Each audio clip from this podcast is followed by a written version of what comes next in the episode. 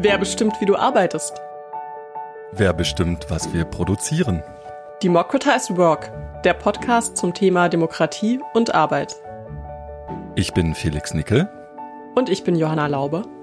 Und einmal im Monat sprechen wir mit Gästen aus Wissenschaft und Praxis über die Erfahrungen und Erkenntnisse zur Demokratie in einer sich wandelnden Arbeitswelt.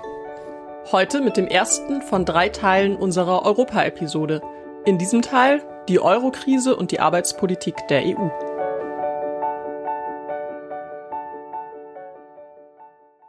Ja, da sind wir wieder. Heute mit dem ersten Teil einer XXL-Episode zu Demokratie und Arbeit auf europäischer Ebene.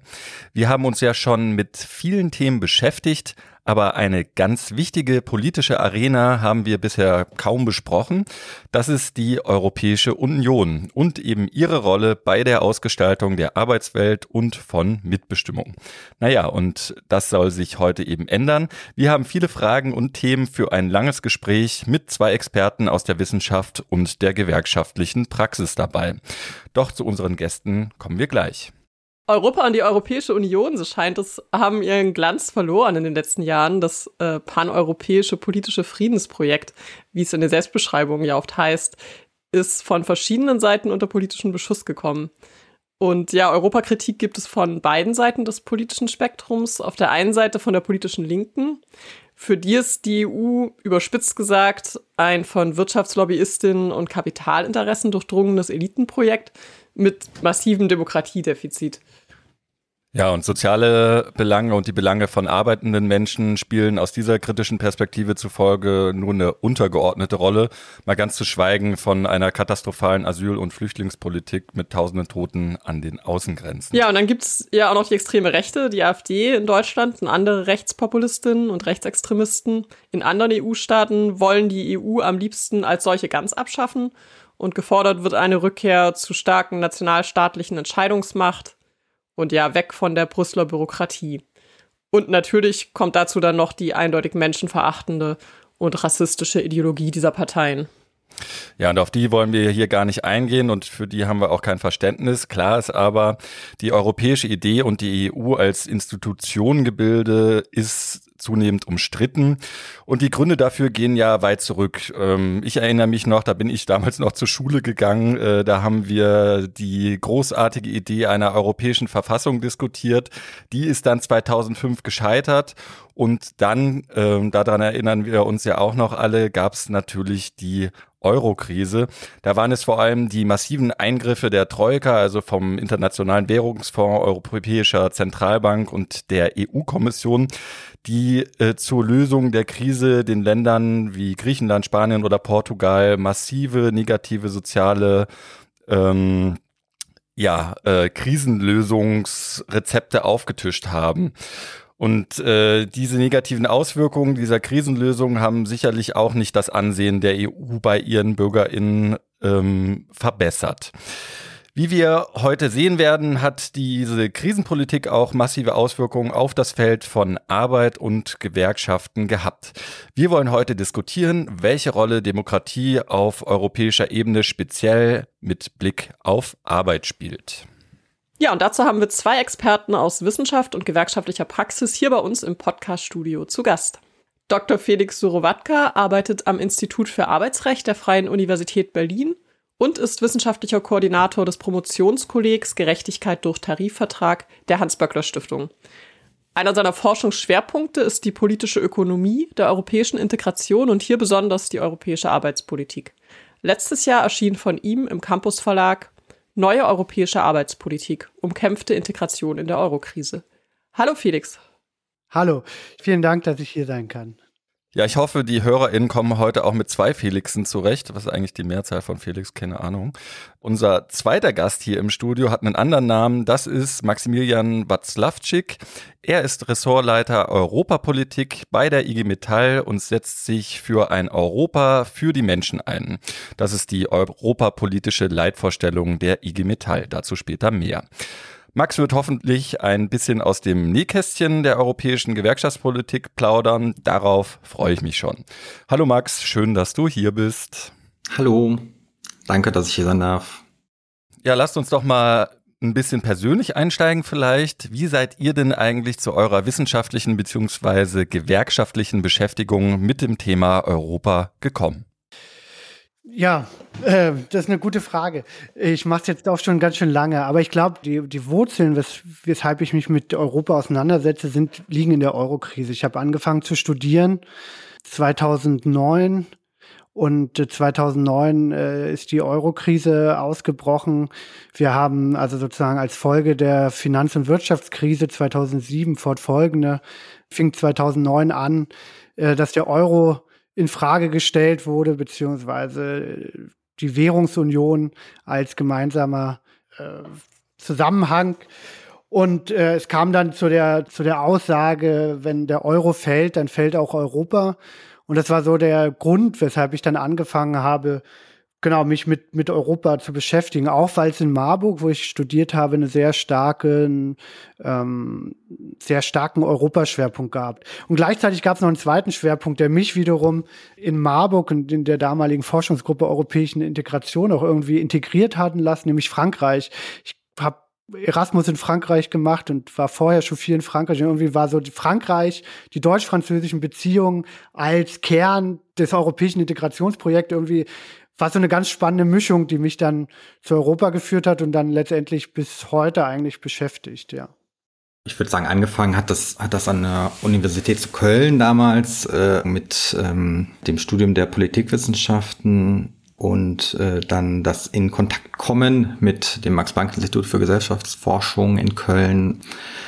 In der Zeit durfte ich beim Max-Planck-Institut als äh, studentische Hilfskraft sozusagen mitarbeiten. In dieser Arbeit sozusagen ist einem äh, klar geworden, wie, wie wichtig und brisant die Themen eigentlich sind, äh, mit denen wir es dazu zu tun haben. Insbesondere, wenn man es natürlich nochmal aus einer klassenpolitischen Perspektive, also eine klassenpolitische Perspektive im Hintergrund hat, im Hinterkopf hat. Und genau, dieses Interesse äh, habe ich sozusagen über meine äh, Abschlussarbeit dann äh, mitgetragen in die Hauptamtlichkeit der Gewerkschaftsarbeit. Äh, bin jetzt seit zehn Jahren bei der IG Metall und bin jetzt seit zweieinhalb Jahren, müsste es glaube ich sein, jetzt Ressortleiter der Europapolitik. Diese Fragen, die ich da mitbekommen habe, auch mit dem rheinischen Pessimismus, was die europäische Integration Richtung eines sozialen Europas angeht, habe ich natürlich immer sozusagen ähm, mit mir getragen. Aber gleichzeitig ist man natürlich jetzt so einer Optimismus des Willens sozusagen äh, verdammt äh, in der Arbeit. Aber es ist immer ganz gut, wenn man dieses analytische Instrumentarium, was man da so aus der aus der Wissenschaftszeit mitbekommen hat, mitnehmen kann und hier auch anwenden kann. Ja, Max, ich kenne eigentlich nur die rheinische Herzlichkeit bei drei bis acht Kölsch äh, und auch wenn ich das selber noch nicht miterlebt habe, äh, den Karneval. Äh, was meinst du denn, wenn du vom rheinischen Pessimismus sprichst? Letzten Endes gibt es natürlich sehr starkes strukturelles Ungleichgewicht ja, auf europäischer Ebene, was, was die Möglichkeiten angeht, sozusagen europäische Integration in die, in die eine oder andere Richtung zu beeinflussen. Ja, ich nenne ein einfaches Einfaches Beispiel ist äh, das Unternehmensrecht. Ja, wir haben unterschiedlichste Unternehmensverfassungen in den Ländern und äh, das Kapital hat sozusagen immer die Freiheit und das wurde ja durch sozusagen europäische Rechtsprechung nochmal gestärkt, sich auszusuchen, welches Unternehmensrecht für das eigene Unternehmen jetzt gelten soll, ausländischer Art. Es gibt jetzt auch irgendwie nochmal die Möglichkeit des europäischen Unternehmensrechts etc. Und damit hängt natürlich sehr stark auch Form der und, und Ausgestaltung der, der Mitbestimmung zusammen, also die im Unternehmen gilt.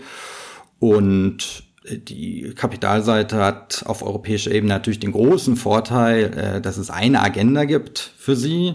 Und darauf kann man sich sehr schnell einigen, die da heißt, äh, keine Regulierung, also keine Mitbestimmung dann an der Stelle auch.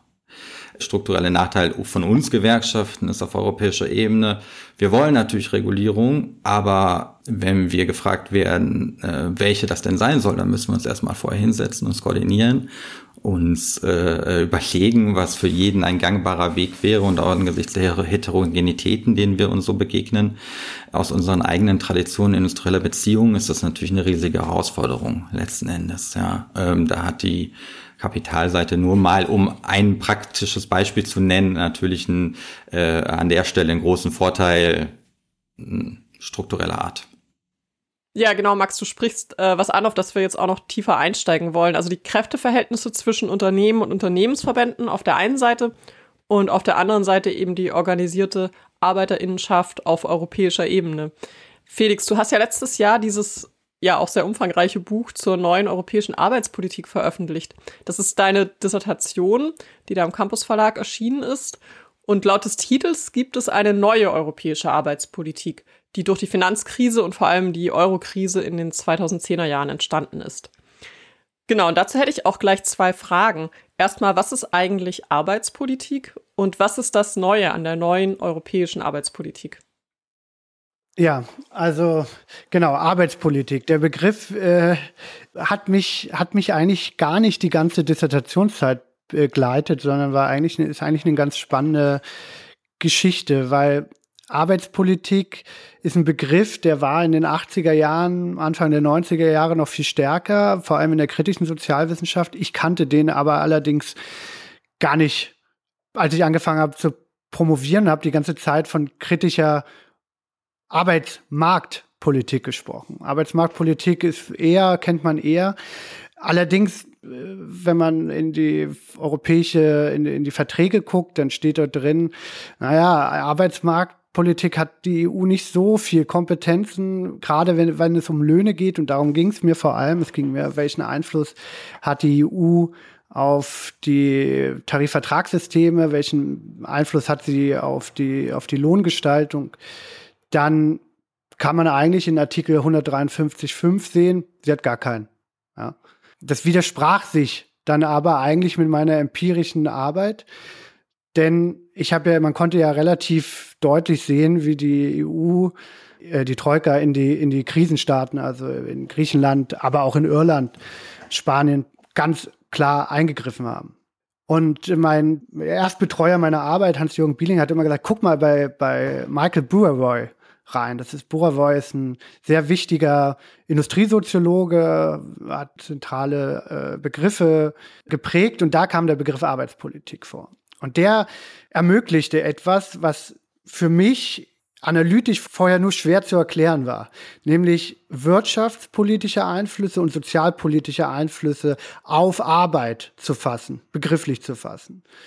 Letztendlich kann man sagen, dass Arbeitspolitik Politiken zum Thema Arbeit sind. Jetzt mal ganz einfach ausgedrückt, ja. Also das heißt, mit dem analytischen Begriff der Arbeitspolitik fassen wir Produktion und Arbeit als gesellschaftlich eingebettet, eingebettet in spezifische Formen von Politik, in bestimmte Machtverhältnisse, die über staatliche Politik reguliert werden.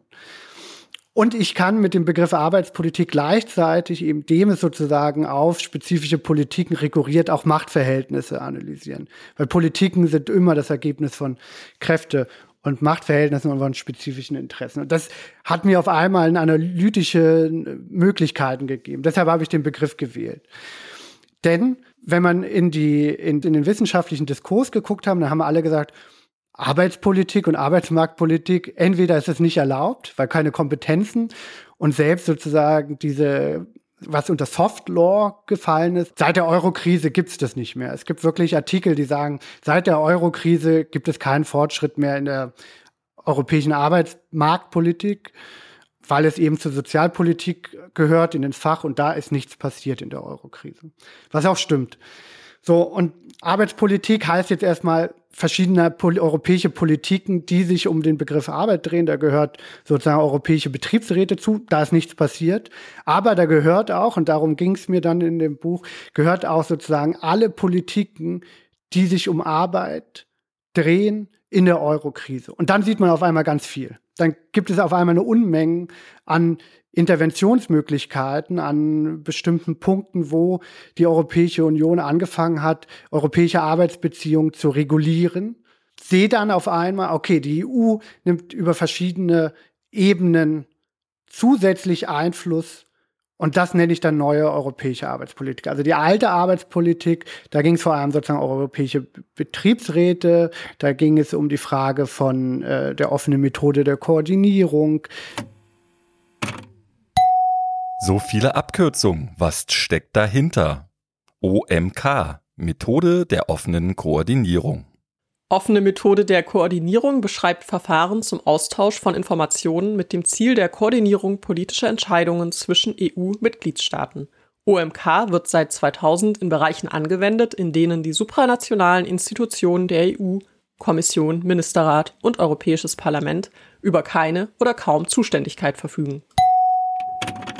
Also die alte Arbeitspolitik, da ging es vor allem sozusagen um europäische Betriebsräte, da ging es um die Frage von äh, der offenen Methode der Koordinierung, das aber sehr symbolischen Charakter hatte. Ja, europäische Beschäftigungsbericht hat wenig Einfluss gehabt, wäre mein Argument. Aber in der Eurokrise verändert sich das. Und wir sehen einen qualitativen Umschlag dahingehend, dass Arbeitspolitik Teil von Wirtschaftspolitik in einer gewissen Weise wird, nämlich dass die europäische Wirtschafts- und Krisenbearbeitung auf einmal sieht, oh, Löhne sind aus einer neoklassischen Perspektive, also aus der Perspektive, aus einer liberal, liberalen, wirtschaftsliberalen Perspektive, Löhne sind äh, in einer gewissen Weise ein Anpassungsfaktor für Wettbewerbsfähigkeit.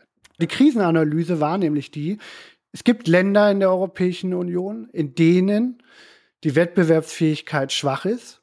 Und diese Schwäche liegt daran, dass die Löhne zu hoch sind, weil die Gewerkschaften zu stark sind. Und dann gab es 2012 unter anderem diesen Bericht der Europäischen Kommission, den Labor Market Development Report 2012, der sagte, Ziel europäischer Politik muss es sein, die Lohnsetzungsmacht der Gewerkschaften zu schwächen oder zu brechen sogar. Ich habe das aktuelle Zitat jetzt nicht mehr so im Kopf. Aber das heißt, letztendlich wurde definiert, wir müssen eine Krisenpolitik machen, die die Löhne senkt und die Gewerkschaften schwächt, weil nur dadurch können wir Wettbewerbsfähigkeit schaffen und dadurch die Krise überwinden. Ja, Felix, mal eine Zwischenfrage. Äh, du hast dir in deiner Analyse, die du in deinem Buch ausbreitest, ja auch die Kräfteverhältnisse und die verschiedenen Kapitalfraktionen angeschaut. Also die Machtverhältnisse, die, die letzten Endes zu dieser neuen Politik der Arbeit auf europäischer Ebene geführt haben. Jetzt hast du eben schon angesprochen, es gab da eben diese neoklassische Analyse der Eurokrise, auf der dann alles aufbaute, was dann danach kam, also die in Anführungsstrichen Strukturreformen in Ländern Südeuropas, die eben versucht haben, diese auf der Basis von Theorien bewerteten Ungleichgewichte in der Eurozone zu beseitigen, äh, beziehungsweise auch den Staatsbankrott zum Beispiel von Griechenland schlichtweg zu verhindern. Jetzt ist es ja nicht so, dass äh, die äh, der neoklassischen Wirtschaftstheorie anhängenden ProfessorInnen, WissenschaftlerInnen direkt diese Politiken geschrieben hätten. Aber trotzdem hat sich ja diese neoklassische wirtschaftliche Analyse der Ursachen der Eurokrise durchgesetzt und wurde dann eben in Politiken übersetzt. Aber warum ist eigentlich diese Kriseninterpretation oder Erklärung so erfolgreich gewesen, dann eben auch mit den politischen Konsequenzen? Ja, also ich glaube, man muss bei der Europäischen Union immer zwei Ebenen äh, differenzieren. Das ist einmal, also ich ist es einmal die nationale Ebene, die eine zentrale Rolle spielt, also vor allem die über den Europäischen Rat. Ähm, und auf der anderen Seite die europäische Ebene, die zentral ist sozusagen für die Europäische Kommission. Und wenn, also wenn wir uns Lobbying anschauen und ähm, wenn wir uns die Frage anschauen, wie sozusagen Einfluss genommen wird. Wenn wir uns jetzt nur die Krisenanalyse angucken, dann können wir, können, können wir schon sehen, dass zu Beginn der Krise es eine starke Auseinandersetzung gab. Das wird im Nachhinein, wird es immer vergessen. Ähnlich ist das übrigens auch bei der Corona-Pandemie über die Frage der Krisenanalyse. Es war gar nicht so einfach, äh, wie reagiert man darauf, sondern es war stark umkämpft.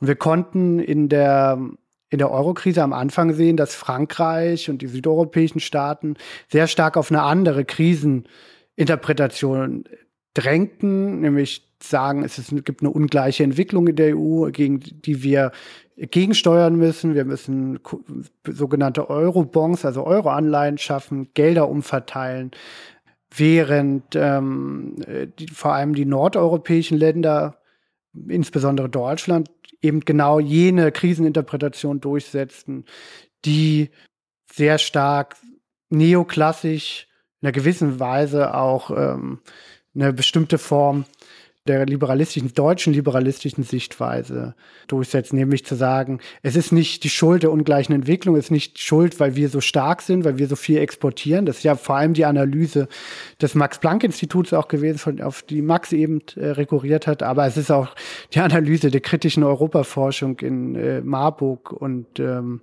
Berlin gewesen, also Elmar Altvater sind hier noch, ist hier noch ein Begriff, die von vornherein argumentiert haben, die Eurokrise, die Währungsunion, wenn wir die Währungsunion schaffen, dann führt sie zu einer ungleichen Entwicklung, wirtschaftlichen Entwicklung. Und diese ungleiche Entwicklung wird, wird die Währungsunion vor eine Zerreißprobe setzen.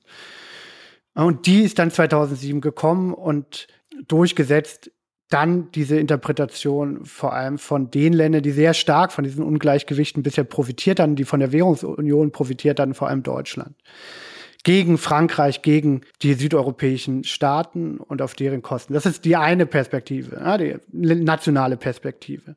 Es gab aber auch noch meines Erachtens eine zweite, die ich versuche in der äh, in der Arbeit stark zu machen, nämlich dass das europäische Industriekapital sehr stark daran Interesse hatte, es auf europäischer Ebene lobbyierte und das eigentlich sehr erfolgreich machte, weil bestehende Kanäle existierten.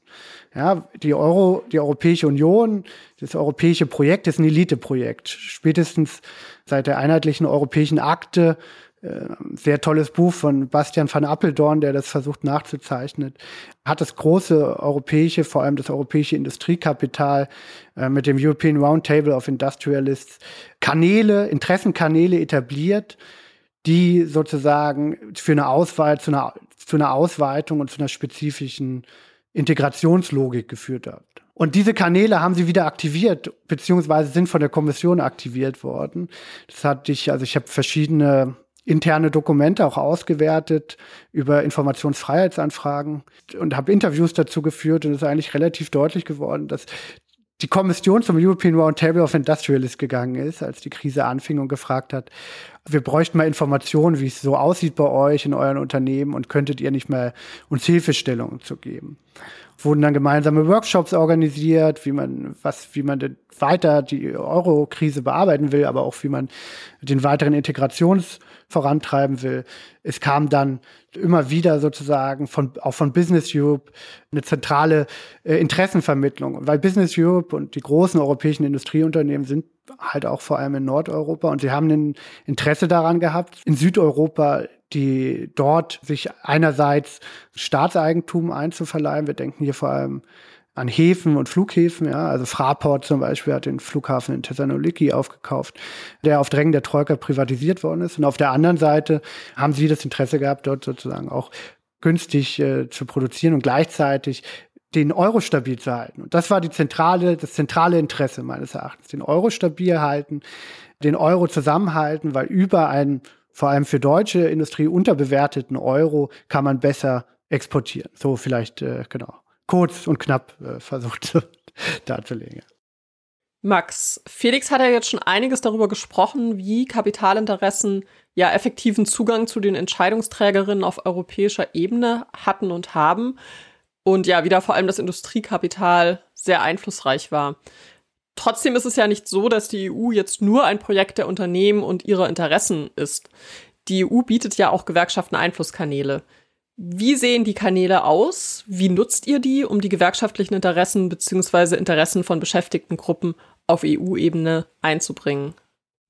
Die Kanäle gibt es auf jeden Fall. Die finden auf, gibt es auf mehreren Ebenen sozusagen. Ähm, es war auch ein mehrgliedriges oder mehr Ebenen Interessenvertretungssystem. Ähm, äh, wir haben, äh, da sind zum einen sozusagen die europäischen oder Teile der europäischen Institutionen selbst zu nennen. Äh, der EWSA ist zum Beispiel sozusagen ein, eine der Institutionen äh, der äh, Europäischen Union, ähm, der sozusagen dezidiert auch, wo dezidiert auch äh, äh, ähm, Interessenvertretung der äh, Beschäftigten oder der ArbeitnehmerInnen angesiedelt ist. Ähm, ja, ganz kurz, vielleicht mhm. kannst du nur noch mal ganz kurz sagen, was sich hinter dem Kürzel EWSA verbirgt. Ja, Europäischer Wirtschafts- und Sozialausschuss, genau. Dann gibt es natürlich, äh, äh, wenn wir über Institutionen und über sozusagen äh, legislativ verankerte Institutionen sprechen, äh, muss man auch den sozialen Dialog erwähnen und sagen, es gibt einmal einen sozialen Dialog, der über äh, den europäischen sozialen Dialog, also der sich über die ganze äh, äh, äh Bandbreite sozusagen ähm, der Arbeitsbeziehung äh, erstreckt wo über grundsätzliche Fragen der Arbeitsmarkt- und Sozialpolitik gesprochen wird.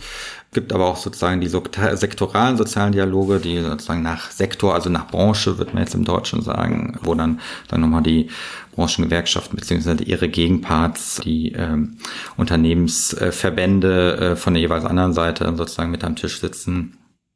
Und äh, im besten Fall ist Fall ist halt auch sozusagen eine gewisse legislative Funktion am Ende haben oder hätten, indem sie halt irgendwie der Europäischen Kommission Legislativvorschläge ähm, unterbreiten können. Wie gut oder wie schlecht es funktioniert, da müsste man jetzt irgendwie sozusagen nochmal ein anderes Gespräch führen. Interessenvertretung findet aber auch oder insbesondere über unsere europäischen Dachverbände statt. Unsere äh, föderalen Dachverbände, also die, in unserem Fall ist es Industry All European Trade Union, Industry All Europe kurz. Also Mitglieder davon sind halt die Gewerkschaften der Metall, sozusagen der Stahlindustrie, der Chemieindustrie etc. sozusagen. Also alles, was wir so unter den klassischen Industriebereichen verstehen würden und äh, der Dachverband unserer nationalen Dachverbände, ähm, das ist in dem Fall ja der Europäische Gewerkschaftsbund, dessen Mitglied der DGB ist äh, an der Stelle. Über die gibt's natürlich auch, also das sind sozusagen die ersten Ansprechpartner, wenn es um, um allgemeine Fragen der Arbeitsmarkt- und Sozialpolitik oder, oder alles, was sozusagen industriepolitisch, jetzt im Fall von Industrial Europe, interessant für uns ist, die da angefragt werden. Und dann haben die Einzelgewerkschaften oder ihre nationalen Dachverbände äh, noch sozusagen ein, eigene Vertretungsbüros in Brüssel, die jetzt äh, im Falle der Gewerkschaft natürlich nicht so opulent besetzt sind wie die der die der Unternehmensseite, ähm, also nicht so ein Büro von Google oder Amazon, das hat wahrscheinlich irgendwie sehr viel mehr Beschäftigte als äh, die Vertretung aller Gewerkschaften zusammen sozusagen an der Stelle. Also von daher, da haben wir natürlich auch mit einem äh, Ressourcenungleichgewicht zu tun, äh, was, was sozusagen die, die Beeinflussung auf europäischer Ebene angeht. Aber dann auf der anderen Seite muss man schon sagen, es ist halt schon erstaunlich, wie viel wir dann trotzdem sozusagen mit, mit den europäischen Institutionen im Gespräch sind, weil wir halt gefragt werden. Ist wahrscheinlich auch dieses Interesse an neuer europäischer Arbeitspolitik oder eine neue sozusagen ein neuer Paradigmenwechsel, der da wahrscheinlich auch ein bisschen mitschwingt. Äh, andererseits aber auch, weil man, glaube ich, sehr koordiniert, strategisch klug halt auf Gewerkschaftsseite dann agiert und Windows of Opportunity nutzt und dann selbst sozusagen mit etwas schmaleren Ressourceneinsatz dann auch äh, gute Effekte am Ende erzielt. Okay, ja, so viel erstmal zu den Strukturen auf europäischer Ebene. Jetzt interessiert uns natürlich auch, was ihr als IG Metall da auf der EU-Ebene eigentlich genau macht. Also welche Kernanliegen verfolgt ihr auf der europäischen Ebene? Wir sind natürlich angesprochen sozusagen in allen Bereichen der, wie Felix es gesagt hat, Arbeitspolitik, natürlich irgendwie äh, auch darüber hinaus Fragen der Wirtschaftsindustrie und Handelspolitik etc., die halt uns auch betreffen, äh, insbesondere uns als Industriegewerkschaft auch betreffen. Und da äh, äh, haben wir natürlich bei, bei den unterschiedlichen Politikfeldern eine äh, äh, eigene Agenda, was wahrscheinlich gerade von großem Interesse für uns ist natürlich die der äh, Antwort auf das auf amerikanische Inflation Reductionary Act von Biden sozusagen wie eine Antwort darauf aussehen könnte ähm, und äh, sozusagen da kann man sich auch lang und breit darüber unterhalten. Das Gute ist natürlich daran, es öffnet nochmal so einen Diskurs Richtung Industriepolitik und Richtung europäische Industriepolitik und für viele sozusagen, für die das mal sozusagen in den 2000ern ein völliges No-Go war, überhaupt über Industriepolitik zu sprechen. Ja, die nehmen das Wort jetzt in den Mund und auch sozusagen viel in den Mund und versuchen jetzt natürlich mit uns auch zu diskutieren, wie denn eine europäische Antwort aussehen könnte, wie man äh, die ganzen Herausforderungen, die die Transformation so mit sich bringt, in vorderster Linie natürlich die Dekarbonisierung zusammen angehen kann, sozusagen, ja, und, und industriepolitisch leitend sozusagen angehen kann, ja, und unser Augenmerk äh, dabei ist natürlich zu sagen, so wir brauchen nationalstaatlich eine Vergrößerung der Beihilfespielräume, der äh, Möglichkeiten staatlichen Interventionismus, der ja vielfach durch das Wettbewerbsrecht, europäisches Wettbewerbsrecht verhindert wird. Darüber bräuchte es sozusagen eine Form, aber sozusagen nicht bedingungslos. Uns ist auch schon bewusst, dass wir uns nicht in Europa irgendwie in einen Subventionswettbewerb begeben dürfen, der am Ende des Tages zu Lasten der äh, zu Lasten der Beschäftigten geht, ja, sondern das Ganze muss äh, auch irgendwie äh, solidarisch ausgerichtet sein. Da hat der Inflation Reduction Act äh, mit äh, sozusagen der den Teilen, die darauf ausgerichtet sind, dass Unternehmen gefördert werden, die äh, auch irgendwie angemessene Löhne zahlen, äh, ja auch schon mal ähm, sozusagen eine Vorlage geboten, wo es für eine, für eine europäische Reform des Beihilferechts im Rahmen eines äh, industriepolitischen Strategie hingehen könnte. Also sprich, Beihilfen gibt es nur, ja, wenn es Beschäftigungssicherung gibt. Beihilfen gibt es nur, wenn es sozusagen Tarifvertrag existiert. Äh, Beihilfen gibt es nur, wenn es irgendwie in, in irgendeiner Art eine gewerkschaftliche Repräsentanz im Unternehmen da ist, etc. Ja, also da sind wir, das ist ein recht großes Interesse von uns sozusagen, dass beides miteinander gedacht wird auf europäischer Ebene. Ähm, kannst du das noch ein bisschen ausführen? Da geht es halt einfach darum, grundsätzlich Kriterien dafür aufzustellen, wann entsprechende Beihilfen halt äh, möglich sein sollen. Und da kann nicht nur irgendwie am Ende des Tages wettbewerbsrechtliche Kriterien für gelten oder, ja, wie es vermehrt ja auch gemacht wird, ökologische Kriterien mittlerweile, die ja schon äh, sehr viel stärker angewandt werden auf den unterschiedlichsten Bereichen. Wir wollen auch sozusagen das soziale und kollektivrechtliche Kriterien am Ende des Tages nochmal ein stärkeres Gewicht dabei bekommen.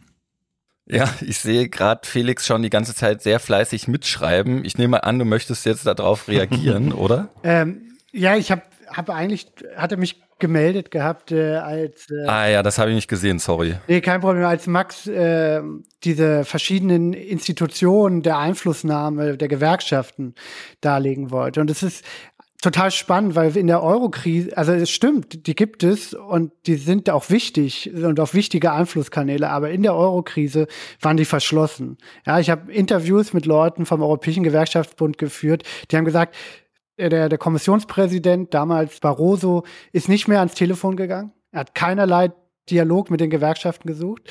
Seine, seine, die Direktoren der, der zentralen Generaldirektionen. Das ist wie die Ministerien so ein bisschen, wie die Ministerien auf nationaler e Ebene. Also die Generaldirektionen sind nicht ans Telefon gegangen, es haben sich verschlossen und es sind zu Treffen mit den Gewerkschaften und zu solchen, die, die Max auch genannt hat, sind nur noch so Abteilungsleiter oder sowas gegangen.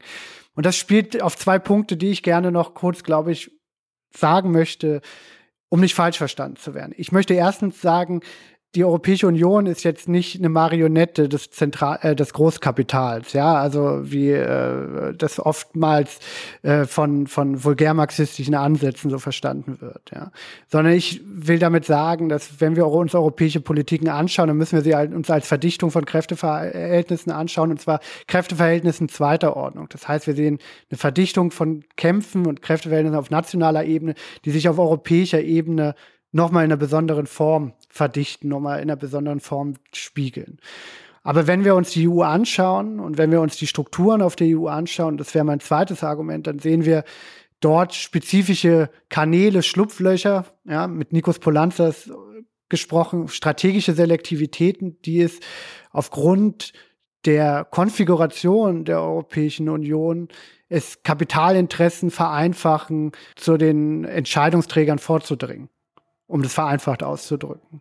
Und, und, und damit will ich sagen, dass wenn in, gerade in Krisensituationen verschließen sich bestimmte Verdichtungskanäle und andere gehen, sind offener und gerade in Ausnahmesituationen wird dann nur noch eine Seite gehört. Und das war der Fall ja, äh, in der Eurokrise.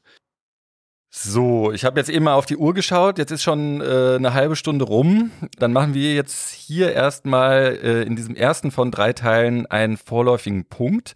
Vielen Dank an dieser Stelle äh, schon mal an euch, Felix und Max, bis hierhin. Genau, und ich glaube, zusammenfassend kann man sagen, dass wir jetzt erfahren haben, wie gewerkschaftliche politische Arbeit auf EU-Ebene funktioniert, beziehungsweise teilweise eben auch nicht funktioniert und welche Herausforderungen es gibt beim Zugang zu den relevanten Entscheidungszirkeln um etwas für die arbeitende Bevölkerung der EU rauszuholen. Ja, und ich finde vor allem auch nochmal die Analyse interessant und auch ehrlich gesagt ziemlich krass, äh, die du geliefert hast, Felix, also auch aus dieser Innensicht. Ähm, ne? Also es ist ja schon fast dreist, dass während der Eurokrise versucht wurde, im Interesse der Kapitalseite durchzuregieren. Aber so wollen wir das Ganze natürlich nicht stehen lassen, äh, zumindest nicht, äh, wenn wir jetzt auf den nächsten Teil blicken. Da soll es nämlich darum gehen, dass es ja auch ja erfreuliche Entwicklungen teilweise auf EU-Ebene gibt. Worüber wollen wir da sprechen, Johanna? Ja, genau. Es gibt dieses Jahr auch erfreuliche und spannende Entwicklungen. Im nächsten Teil wollen wir mit Felix Surowatka und Maximilian Watzlawczyk dann über die Mindestlohndirektive der EU sprechen, wie die zustande gekommen ist und wie sie einzuschätzen ist aus gewerkschaftlicher Sicht. Ja, also nächste Woche wieder reinhören hier bei Democratize Work, eurem Podcast zu Demokratie und Arbeit. Äh, ich muss ein bisschen äh, Podcast-Talk hier äh, noch mehr machen. Wenn ihr Themenvorschläge und Fragen oder Anregungen habt, schreibt uns gerne an podcast.fnpa.eu oder auf Mastodon, da findet ihr uns unter at democratizework at union.place. Und natürlich legen wir euch auch noch unsere Website ans Herz. Da findet ihr alle Episoden inklusive Zusatzinformationen. Hierzu einfach einmal unter www.democratizework.de vorbeischauen. Ja, dann bis nächste Woche. Macht's gut.